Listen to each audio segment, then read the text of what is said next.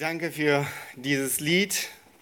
Dieses Lied passt sehr gut zu dem, wovon wir heute sprechen werden. Welche Worte, welche Gefühle oder auch Vorstellungen kommen euch in den Sinn, wenn ihr an Konflikte denkt?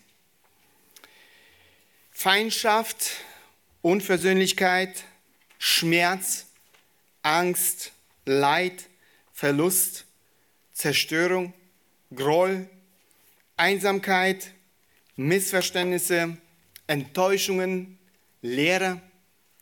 Die sind nur einige der Gefühle oder Vorstellungen, die uns in den Sinn kommen, wenn wir an Konflikte denken. Das alles hat einen sehr negativen Beigeschmack. Konflikte und damit auch all diese negativen Gefühle und Vorstellungen sind ein fester Bestandteil unseres Lebens in dieser sündigen Welt. Leider ist dies äh, eine Tatsache, die wir nicht ignorieren können. Es gibt viele verschiedene Arten von Konflikten. Sie betreffen den Menschen, die Beziehung zwischen Menschen, Familien Organisationen, Staaten und die Menschheit als Ganzes. Ich bin sicher, dass jeder von uns äh, schon mehr als einmal in einen Konflikt äh, verwickelt war. Vielleicht da, wo ihr lernt oder studiert, in der Schule oder auch an der Uni, vielleicht äh, in einem Geschäft oder im öffentlichen Verkehr, vielleicht am Arbeitsplatz, zu Hause und leider auch in der Gemeinde. Unser Leben, unsere Beziehungen und unsere Kommunikation sind sehr oft von Konflikten aller Art geprägt. Es gibt keinen einzigen Menschen, der frei von Konflikten in seinem Umfeld ist. Was ist die Ursache für Konflikte? Wo kann ich äh, Hilfe bei Bewältigung meiner Konflikte finden? Wie kann ich äh, in Konflikten in Konflikten richtig reagieren? Welche Schritte muss ich unternehmen, um meinen Konflikt zu lösen? Das sind einige äh, Fragen, einige der Fragen, die ich in, der, in dieser Predigtreihe beantworten möchte. Also Konflikte und ihre Bewältigung im Licht der Bibel. Äh, Konflikte sind etwas, was Gott nicht erfreut. Äh, sie waren nie etwas, was Gott für menschliche Beziehungen vorgesehen hatte. Gott möchte, dass äh, die Liebe unser Leben und unsere Beziehung zueinander bestimmt.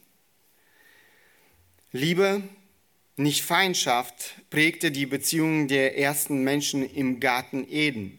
Alles hat sich nach dem Sündenfall verändert. Die Bibel ignoriert nicht die Realität von Konflikten zwischen menschlichen Beziehungen dieser sündigen Welt.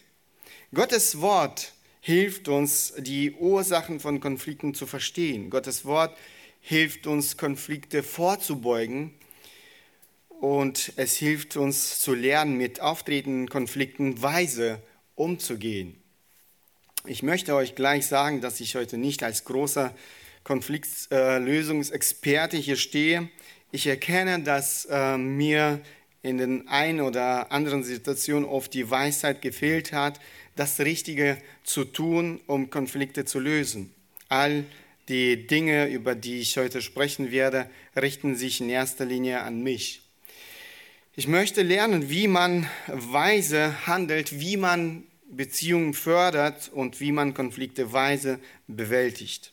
Lass uns mit äh, einer einfachen Frage beginnen. Was ist ein Konflikt oder wie definiert man ein, äh, einen Konflikt? Ich lese eine Definition, die ich äh, auf einer Webseite gefunden habe. Der Begriff Konflikt wird ähm, abgeleitet aus dem lateinischen Verb äh, confligio. In der Übersetzung hat das Wort die Bedeutung zusammenstoßen, in äh, Widerstreit stehen, aneinander geraten, in Kampf geraten und kämpfen.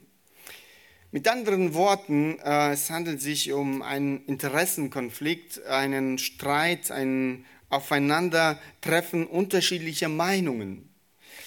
Ein solches Aufeinandertreffen führt leider oft zu Feindschaft, Übel und Zerstörung. Ja, Konflikte können eine Menge Zerstörung, Leid und Schmerz in unser Leben bringen. Dennoch kann ein Konflikt auch positive Elemente enthalten. In jedem Konflikt liegen auch Chancen für uns. Schauen wir uns zunächst einige von ihnen an. Chancen, ähm, was sind Chancen bei Konflikten? Erstens, ein Konflikt ist eine Chance, äh, Gott zu verherrlichen. Achtet darauf, was Paulus die, ähm, an die Gläubigen in Korinth schreibt. Äh, leider waren Konflikte aller Art, ein, äh, aller Art ein großes Problem in dieser Gemeinde.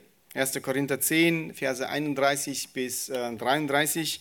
Ob ihr nun esst oder trinkt oder sonst etwas tut, tut alles zu Ehre Gottes. Gebt weder den Juden noch den Griechen noch der Gemeinde Gottes einen Anstoß, so wie auch ich in allen Stücken allen zu Gefallen lebe und nicht meinen Nutzen suche, sondern den der vielen, damit sie gerettet werden. Bei allem, was wir tun, ähm, sollten wir die Ehre Gottes suchen. Anschließend richtet er unsere Aufmerksamkeit auf die Beziehung der Menschen. Wir sollen das Wohl unseres Nächsten suchen. Dadurch wird Gott verherrlicht. Wir haben kein Recht, weder den Juden noch den Griechen noch der Gemeinde Gottes einen Anstoß geben. Wir dürfen nicht zum Stolperstein für die Menschen in unserem Umfeld werden. Suche das Wohl, suche das Beste für deinen Nächsten, nicht für dich selbst. Das ist der Wille Gottes für unsere Beziehungen. Das ist es, äh, was das Leben des Apostel Paulus selbst geprägt hat. Und das sehen wir auch in diesen Versen. In seinem Brief an die Kolosse schreibt Paulus, Kolosse 3, Vers 17, und was immer ihr tut, in Wort oder Werk, das tut alles im Namen des Herrn Jesus und dankt Gott, dem Vater, durch ihn. Was auch immer wir tun. Wir müssen es zur Ehre Gottes tun. Selbst in Konflikten haben wir also die Möglichkeit, Gott zu verherrlichen. Auch hier gilt, wir können Gott nur dann verherrlichen, wenn wir auch seinem Willen folgen. Wir verherrlichen Gott, wenn wir ihm auch in diesen Umständen Vertrauen schenken, wenn wir ihm gehorsam sind, wenn wir seinen Charakter widerspiegeln, wenn wir unseren Nächsten lieben, wenn wir in diesen Umständen ein Zeugnis seiner Liebe sind. Zweitens, ein Konflikt ist eine Chance, in der Erkenntnis Gottes zu wachsen.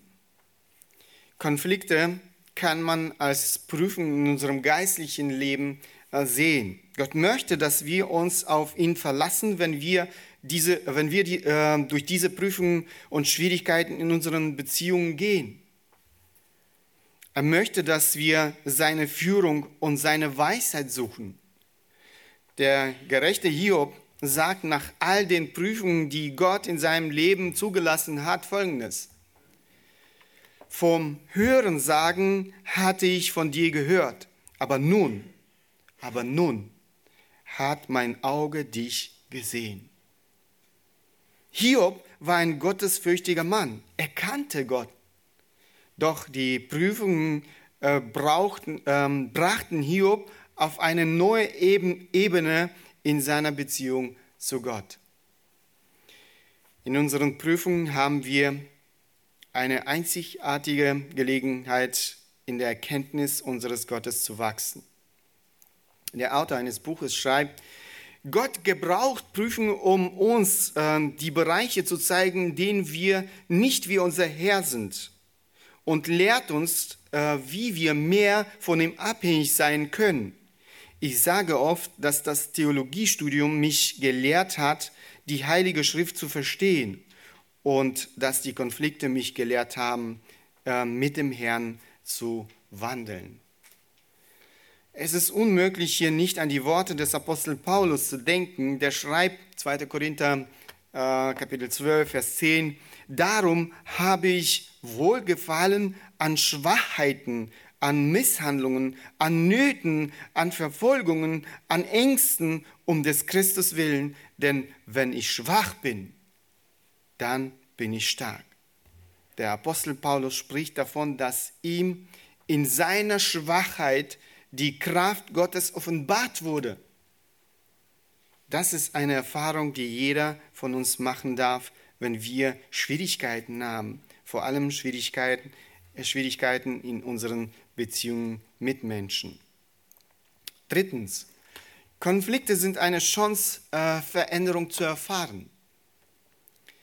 Der Apostel Paulus äh, schreibt ähm, im Römerbrief Kapitel 8 lesen wir 28, 29, wir wissen aber, dass denen, die Gott lieben, alle Dinge zum Besten dienen. Denen, die nach dem Vorsatz berufen sind, denn die er zuvor ersehen hat, die hat er auch vorherbestimmt, dem Ebenbild seines Sohnes gleichgestaltet zu werden, damit er der Erstgeborene sei unter vielen Brüdern. Ausgehend von, äh, ausgehend von diesem Text können wir sagen, dass auch der Konflikt äh, zum Guten dienen kann das äh, schließt alle Umstände unseres Lebens ein. Gottes höchstes Ziel ist nicht, dass wir gesund, wohlhabend, äh, ohne Not oder Sorge sind. Gottes höchstes Ziel ist, dass äh, wir seinem Sohn gleichen, dass wir wie Jesus Christus sind, dass wir ihn, seine Liebe, seine Geduld, Demut, Güte, Sanftmut, Groß, äh, Großzügigkeit, Weisheit, Vergebung und so weiter widerspiegeln.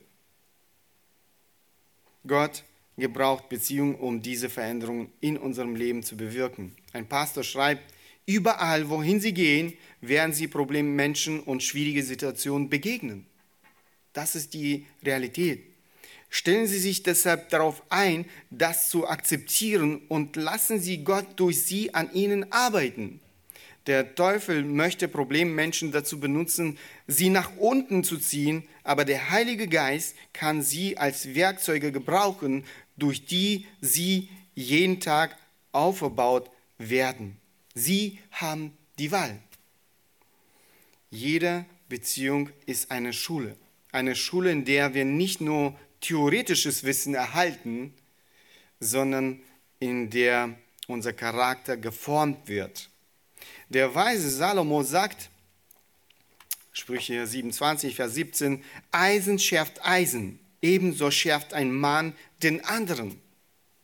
Ich denke, jeder weiß, dass ein stumpfes Messer mit einem anderen Messer geschärft werden kann. So wie Eisen das Eisen schärft, genauso können Menschen sich gegenseitig helfen. Das ist es, wovon Salomo äh, in diesem Vers spricht. Jakobus ähm, schreibt auch über den Zweck von Prüfungen in unserem Leben. Jakobus 1, 2 ähm, bis 4. Nehmt mit großer Freude an, meine Brüder, wenn ihr in verschiedene Versuchungen geratet, zu wissen, dass die Prüfung deines Glaubens Geduld hervorbringt. Aber die Geduld muss vollkommene Wirkung haben, damit ihr vollkommen seid, in eurer ganzen Fühle ohne jeden Mangel. Ohne jeden Mangel. Alle Prüfungen haben den Zweck, wie Jakobus sagt, dass wir vollkommen in der ganzen Fühle werden, ohne jeden Mangel. Viertens, Konflikte sind eine Chance, dem Nächsten zu helfen. Nicht nur, nicht nur äh, die Veränderung äh, zu erfahren, sondern auch dem Nächsten helfen. Es ist eine Gelegenheit, meinen Nächsten zu helfen, sich zu verändern, Gott ähnlicher zu werden.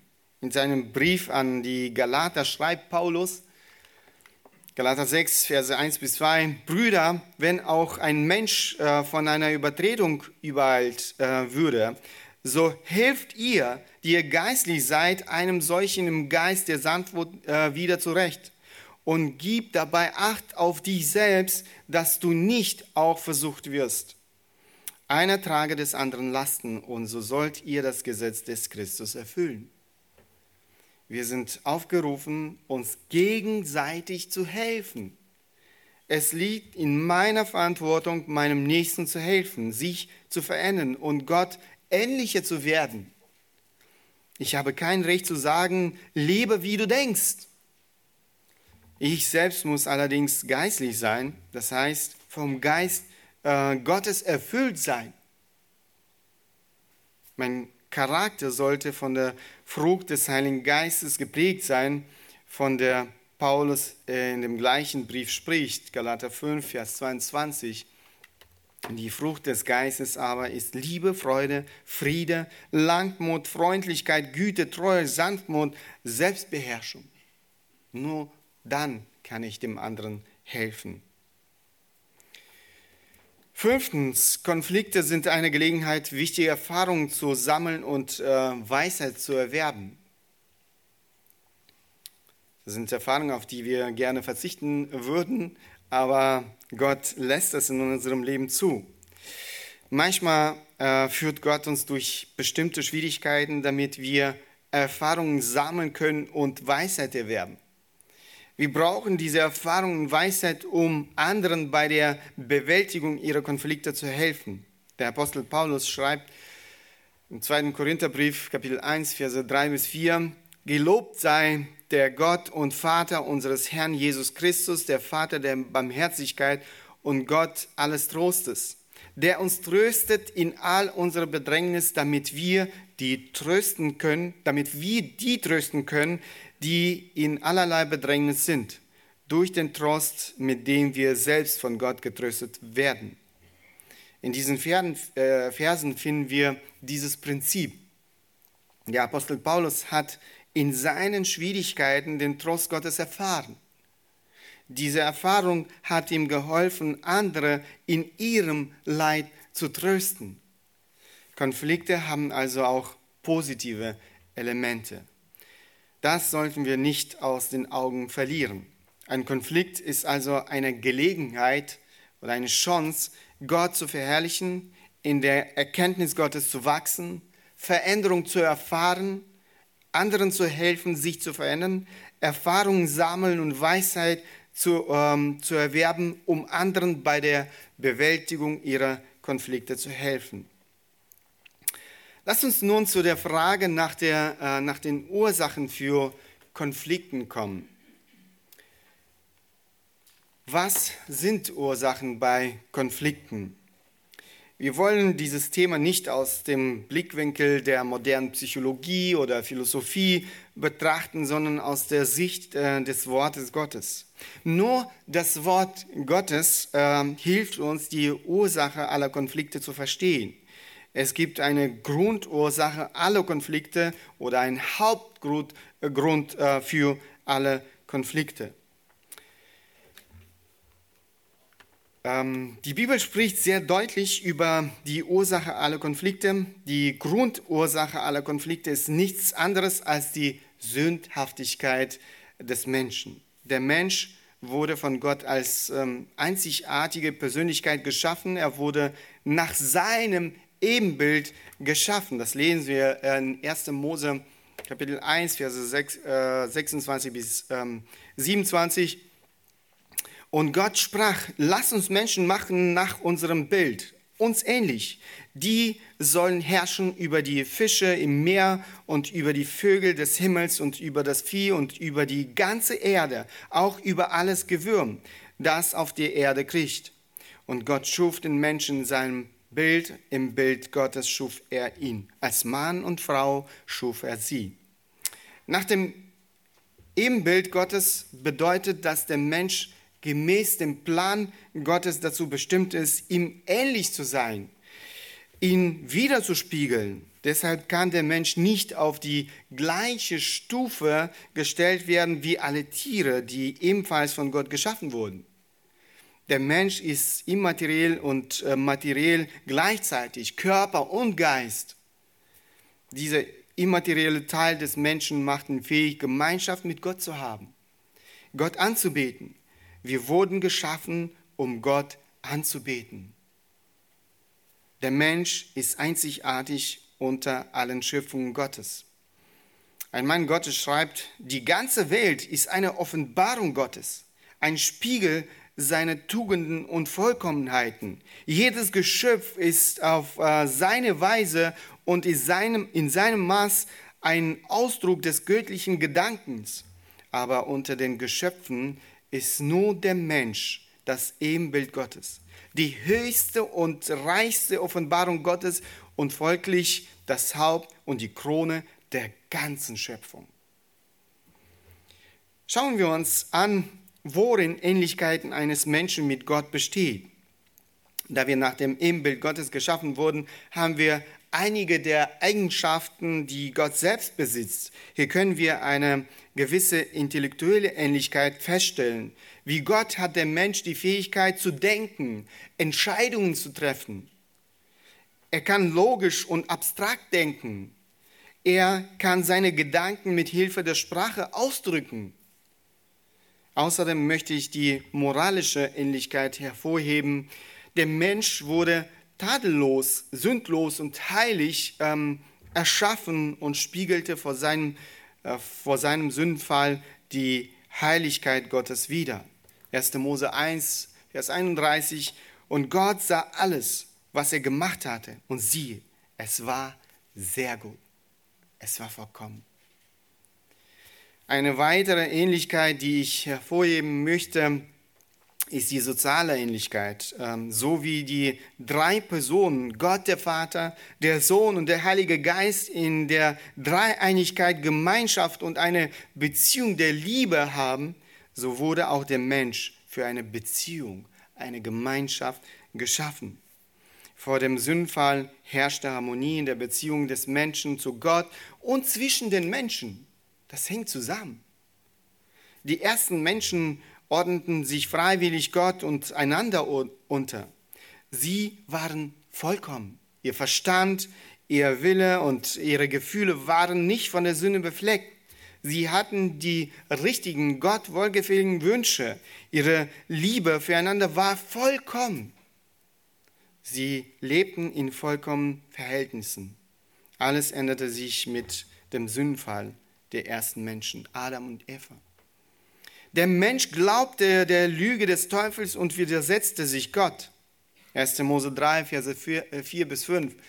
Da sprach die Schlange zu der Frau, keineswegs werdet ihr sterben, sondern Gott weiß, an dem Tag, da ihr davon esst, werden euch die Augen geöffnet und ihr werdet sein wie Gott und werdet erkennen, was gut und böse ist.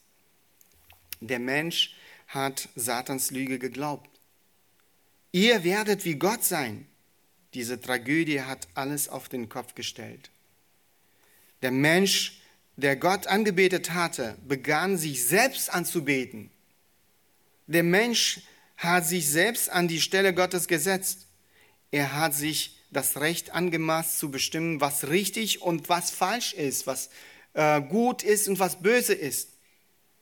Nun begann der Mensch andere in seinem Umfeld zu gebrauchen, um sich selbst zu behaupten. Diese Tragödie im Garten Eden wirkte sich auf alle Beziehungen aus. Adam und Eva, die keine Angst äh, kannten, bedeckten sich plötzlich und versteckten sich vor Gott, nachdem sie gesündigt haben. 1. Mose 3, Verse 7, 8 bis 8. Da wurden ihnen beiden äh, die Augen geöffnet und sie erkannten, dass sie nackt waren. Und sie banden sich äh, Feigenblätter um und äh, machten sich Schurze. Und sie hörten die Stimme Gottes des Herrn, der im Garten wandelte, als der Tag kühl war. Und der Mensch und seine Frau äh, versteckten sich vor dem Angesicht Gottes des Herrn hinter den Bäumen des Gartens. Achtet darauf, ähm, wie sich Adam verhält, als Gott ihn zur Rechenschaft für ähm, das Geschehene auffordert.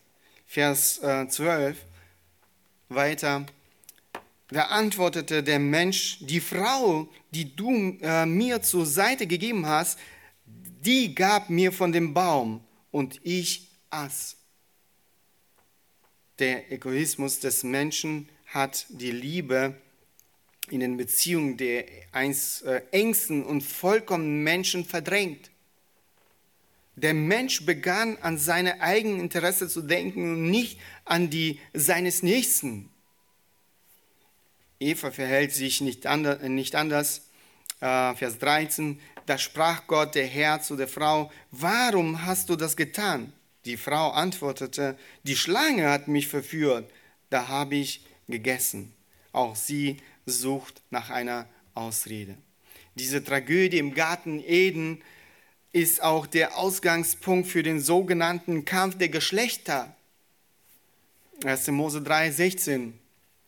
Und zur Frau sprach er, ich will die Mühen deiner Schwangerschaft sehr groß machen, mit Schmerzen sollst du Kinder gebären und dein Verlangen wird auf deinen Mann gerichtet sein. Er aber soll über dich herrschen. Gerade diese zweite Hälfte in diesem Vers. Gott sagt, dass die Frau den Drang haben wird, Autorität über den Mann zu haben, äh, ihn zu kontrollieren, aber er wird sie beherrschen. Und in Kapitel 4 lesen wir von dem weiteren Konflikt in der ersten Familie auf dieser Welt. Und dieser Konflikt endet in einer Tragödie. Der Bruder tötet seinen eigenen Bruder. Das lesen wir weiter in 1. Äh, Mose Kapitel 4, 3 bis 8. Nach dem Sündenfall ist der Nächste nur noch dazu da, um die eigenen Begierden zu befriedigen. Aber wenn mein Nächster mich daran äh, hindert, meine Begierden zu befriedigen, wird er zu einem Feind von mir. Das kann man im Leben eines Menschen von Geburt an sehen. Schaut euch kleine Kinder an. Sie sind bei Weiden keine Engel. Meine Puppe, mein Auto. Ich erinnere mich, ähm, dass unsere ähm, Kinder, äh, wie oft habe ich das wirklich, äh, die Konflikte meiner Kinder beobachtet und mich über den Gegenstand dieser Konflikte gewundert. Ähm, ich erinnere mich, ähm, dass unsere Kinder ihre Hausaufgaben am Küchentisch machen mussten. Äh, um diesen Tisch herum stehen acht Stühle. Allerdings war der Gegenstand des Konflikts nur ein Stuhl, auf dem ich normalerweise sitze. Äh, in seinen Eigenschaften unterscheidet er sich nicht von den anderen, überhaupt nicht. Aber in diesem Moment wollte jeder äh, aus irgendeinem Grund genau diesen Stuhl haben. Es ging überhaupt nicht um, um den Stuhl, es ging um Egoismus. Ich will es und fertig. Während Kinder ihren Egoismus oft sehr offen zeigen, lernen Menschen mit zunehmendem Alter ihren Egoismus zu verbergen.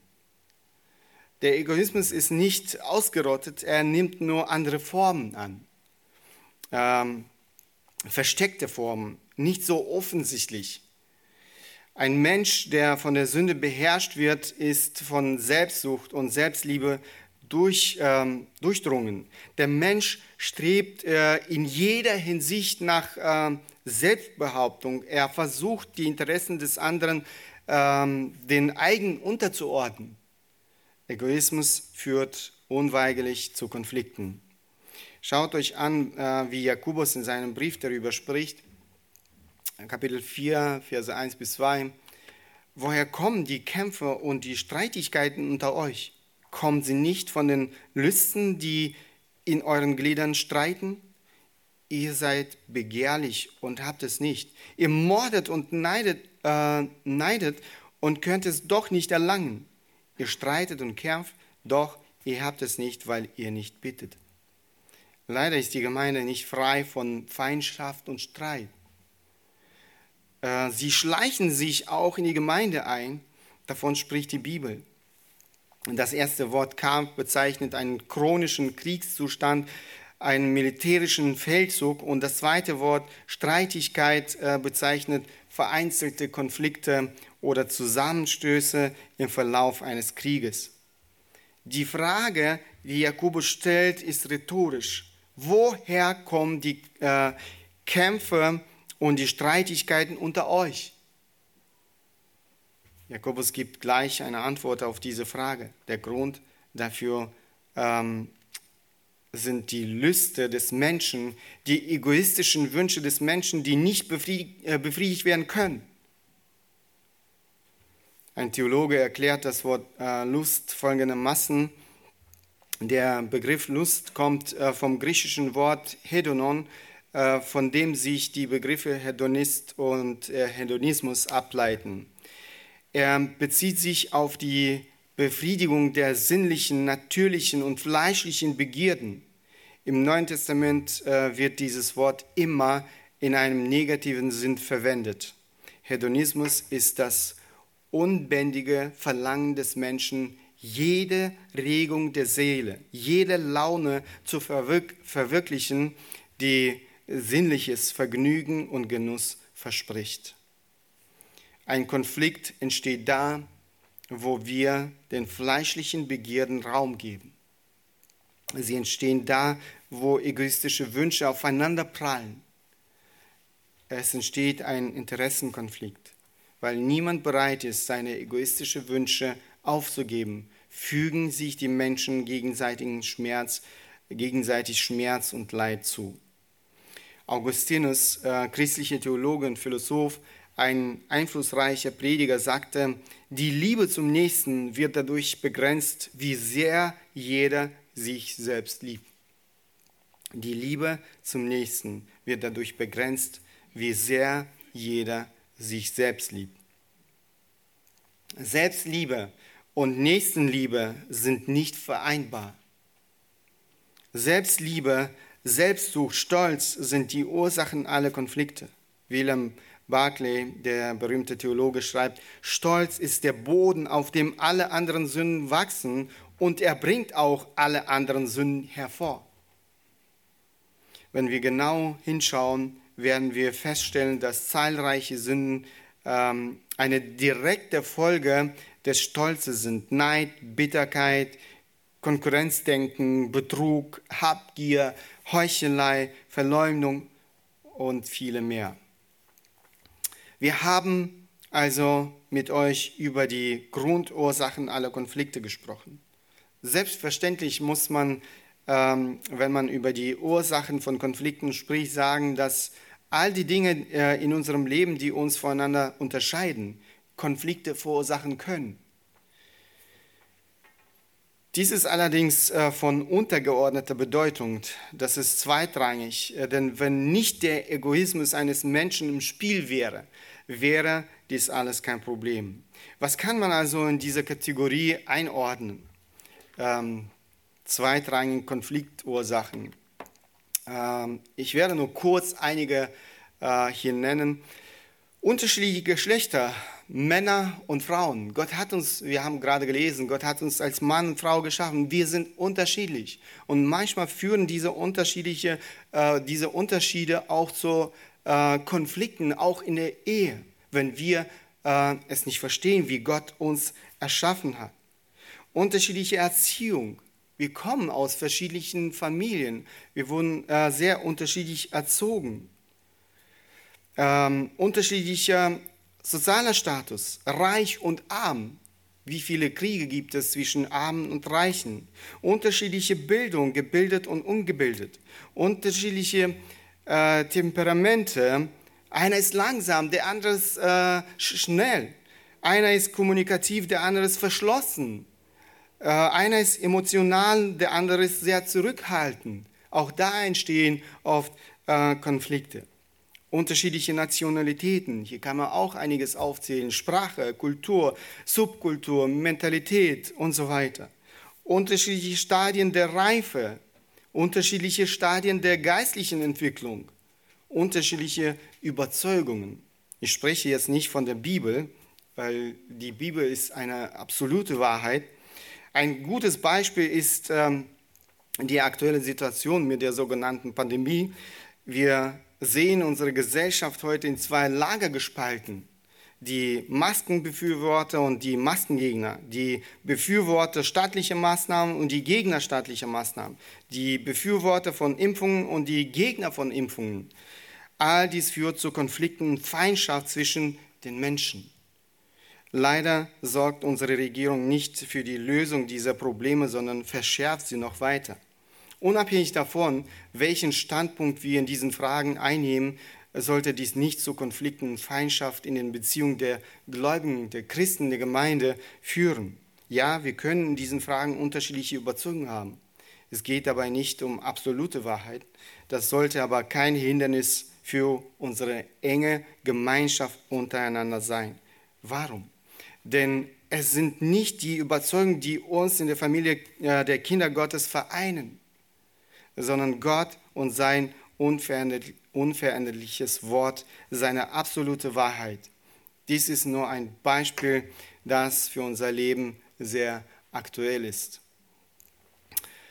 Wir sind nun am Ende unserer ersten Predigt zu diesem wichtigen Thema angelangt. Konflikte und ihre Bewältigung im Licht der Bibel. Konflikte sind nicht etwas, ähm, was Gott erfreut. Sie waren nie Gottes Plan für menschliche Beziehungen. Man muss sagen, dass die Menschen ohne Gott zwangsläufig in Konflikte geraten. Unsere sündige Natur stürzt uns in Konflikte. Das ist unvermeidlich. Je weiter der Mensch von Gott entfernt ist, desto mehr Konflikte gibt es in den zwischenmenschlichen Beziehungen. Und desto schrecklicher werden sie. Wir beobachten, dass die Zahl der Konflikte in den Beziehungen der Menschen von Jahr zu Jahr äh, zunimmt und dass die Feindschaft in dieser Welt wächst. Die Menschen entfernen sich immer weiter von Gott. Allerdings sollten Konflikte und Feindschaft nicht die Beziehung derer prägen, die Gott kennen, derer, die den Weg der Nachfolge Christi äh, eingeschlagen haben. Konflikte und Feindschaft sollten nicht die Gemeinde Jesu Christi kennzeichnen. Schaut uns äh, an, was die Beziehung der Jünger Christi kennzeichnen sollte. Jesus selbst sagt das. Äh, Johannes ähm, Evangelium Kapitel 13, Verse 34, 35. Ein neues Gebot gebe ich euch, dass ihr einander lieb, lieben sollt, damit, wie ich euch geliebt habe, auch ihr einander liebt. Daran wird jedermann erkennen, dass ihr meine Jünger seid, wenn ihr Liebe untereinander habt. Wenn ihr Liebe untereinander habt. Woran sollten, sollen die Menschen in unserem Umfeld erkennen, dass wir seine Jünger sind? Christus gibt eine Antwort auf diese Frage. Durch Liebe in unseren Beziehungen. Wenn ihr Liebe untereinander habt. Das ist etwas, ähm, das sie in unserer Beziehung zueinander erkennen sollen.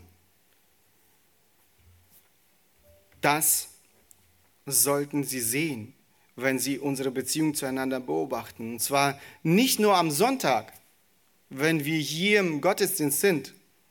Sie sollten es in der Beziehung zwischen Waldemar und Christian sehen. Sie sollten es in der Beziehung zwischen Paul und Max sehen. Sie sollen es in der Beziehung zwischen Anna und Svetlana, zwischen Mary und Nastja. Sie werden es nicht an einem schönen Tempel erkennen, dass wir Jünger Christi sind, deshalb bauen wir keine schönen Tempel. Sie werden es nicht an den Aktivitäten der Gemeinde, nicht an einem großen Chor oder an der Musikgruppe erkennen, dass wir seine Jünger sind. Die Liste könnte man hier endlos weiterführen, sondern an der Liebe in unseren Beziehungen zueinander. Meine Frage richtet sich an jeden von uns. Was sehen Menschen, die Gott nicht kennen, heute in deinen Beziehungen zu den Geschwistern der Gemeinde? Was hören sie von dem, was du über die Gemeinde, über die Beziehungen äh, äh, der Gemeinde sprichst, sagst? Feindschaft, Bitterkeit, Unversöhnlichkeit, Lästern? Einige Gläubige fragen sich, warum sich ihre Kinder, Angehörigen, Verwandte nicht zu Gott bekehren. Prüft euer Leben, eure Beziehung in der Gemeinde. Was ihr über die Gemeinde und die Geschwister in der Gemeinde sagt. Dies könnte der wichtige Grund sein, warum sie sich nicht an Gott wenden. Sehen Sie wirklich echte, aufopfernde Liebe in euren Beziehungen? Vielleicht ist dies etwas, ähm, was wir heute vor Gott bekennen müssen. Die Gemeinde ist eine Gemeinschaft von Menschen, denen Gott in Christus vergeben hat. Sie ist eine Gemeinschaft von Menschen, die durch Gottes Liebe verwandelt werden. Die Gemeinde ist der Ort, an dem Menschen, die von Gott vergeben wurden und die Folgen der Sünde überwinden, eine Beziehung der Liebe aufbauen. In Gott haben wir alles, was wir brauchen. Wir haben alles, um diese Beziehung der Liebe aufzubauen. Der Apostel Paulus schreibt in Römer 5, äh, Vers äh, 5, denn die Liebe Gottes ist ausgegossen in unsere Herzen durch den Heiligen Geist, der uns gegeben worden ist. Denn die Liebe Gottes ist ausgegossen in unsere Herzen. Liebe Geschwister, uns steht die unerschöpfliche Quelle der Liebe Gottes offen. Wir haben alles. Wir haben alles, was wir brauchen, um alle Unterschiede zu überwinden. Sei es Geschlecht, sozialer Status, Nationalität, Sprache, Kultur, Mentalität, was auch immer es ist. Die Gemeinde ist einzigartig, weil dank der Liebe Gottes so viele verschiedene Menschen in der Gemeinde zusammenkommen. Wo das Grundproblem, das Problem der Selbstsucht gelöst ist, ist alles andere kein Hindernis. Diese Unterschiede sollten uns nicht erschrecken. Es ist genau das Gegenteil der Fall. Je mehr Unterschiede, desto mehr Ehre für Gott der diese Einheit so unterschiedlicher Menschen möglich gemacht hat. Je mehr Unterschiede, desto heller das Zeugnis der Gemeinde in dieser Welt, desto wirksamer die Verkündigung des Evangeliums. Das ist es, was die Ungläubigen dieser Welt verblüfft, wie so unterschiedliche Menschen in ihrer Beziehungen Einigkeit und Liebe erfahren können. Deshalb müssen diese Menschen schließlich erkennen, dass die Gemeinde nicht das Werk von Menschen ist, sondern von Gott selbst. Liebe Geschwister, je näher wir an Gott dran sind, desto näher werden wir auch einander sein, trotz aller Unterschiede, die wir haben. Unsere gegenseitige Liebe kommt aus unserer Anbetung Gottes. Es vereint uns in seiner geistlichen Familie und macht uns somit zu Verwandten. Gott verwandelt unser Leben und macht uns fähig, einander bedienungslos und aufopfernd zu lieben. Das ist es, was äh, ich mir für jeden von uns aufrichtig wünsche. Geht aufeinander zu und, mach, äh, und äh, sucht die Gemeinschaft mit denen vielleicht in der Gemeinde, die ähm, ganz anders äh, sind als ihr. Denkt daran, dass die Grundlage für unsere Einheit und Liebe Gott und sein Wort ist und nichts anderes. Ich möchte auch diejenigen äh, ansprechen, die die Liebe Gottes noch nicht kennengelernt haben und in der Sklaverei der Sünde, in der Sklaverei der Selbstliebe leben. Jesus Christus kam in diese Welt, um dich von dieser Sklaverei zu befreien. Er starb am Kreuz für deine Sünden. Kehre zu Gott um. Tu Buße für deine Sünden und glaube an Jesus Christus als deinen Retter und Herrn. Und du wirst wahre, wahre Freiheit äh, von der Sklaverei der Sünde erfahren und ewiges Leben finden. Amen. Lass uns aufstehen, wir wollen noch äh, gemeinsam beten. Wer beten möchte, der darf es gerne tun und ich werde abschließen.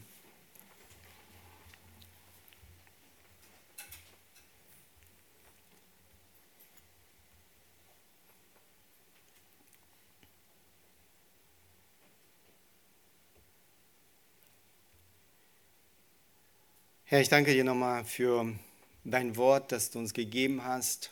Danke dir, dass wir heute dieses Wort verkündigen dürfen. Danke dir, Herr, dass du durch dein Wort zu uns sprichst, Herr, dass du uns veränderst. Ich möchte dich bitten, Vater, dass du an uns wirkst, Herr, durch deinen Geist, durch dein Wort, dass du uns äh, veränderst, dass wir immer mehr dir ähnlicher werden, dass wir deine Liebe, deine Geduld, deine Demut äh, und vieles mehr, was dich ähm, ja, charakterisiert, widerspiegeln, auch in unseren Beziehungen miteinander. Herr, wir danken dir, dass du so viel Liebe zu uns hast. Du hast uns verändert. Du gibst uns die nötige Kraft, wirklich auch einander zu lieben. Herr, ich danke dir, dass du trotz vieler Unterschiede, die auch wir hier haben, uns äh, vereinst, dass du ja, uns in einer Familie versammelst und dass wir gemeinsam dich anbeten dürfen, dass wir gemeinsam diesen Weg mit dir gehen dürfen, Herr. Und ich möchte dich bitten, Vater, dass du uns weiter segnest, dass du Gnade schenkst, dass du uns vor ja, Konflikten bewahrst, Streitigkeiten bewahrst, ja, dass wir wirklich in Liebe leben, in Liebe zueinander leben, Herr, und dass wir ein Zeugnis in dieser Welt sind, Herr, so wie es, ähm, so wie du es gewünscht hast, Herr, so wie du es geboten hast, Herr. Wir bitten dich, dass du uns in dieser Welt gebrauchst, dass äh, durch unser Zeugnis noch viele Menschen ähm, durch das Zeugnis dieser Gemeinde zum Glauben kommen. Wir bitten dich in Jesu Namen. Amen.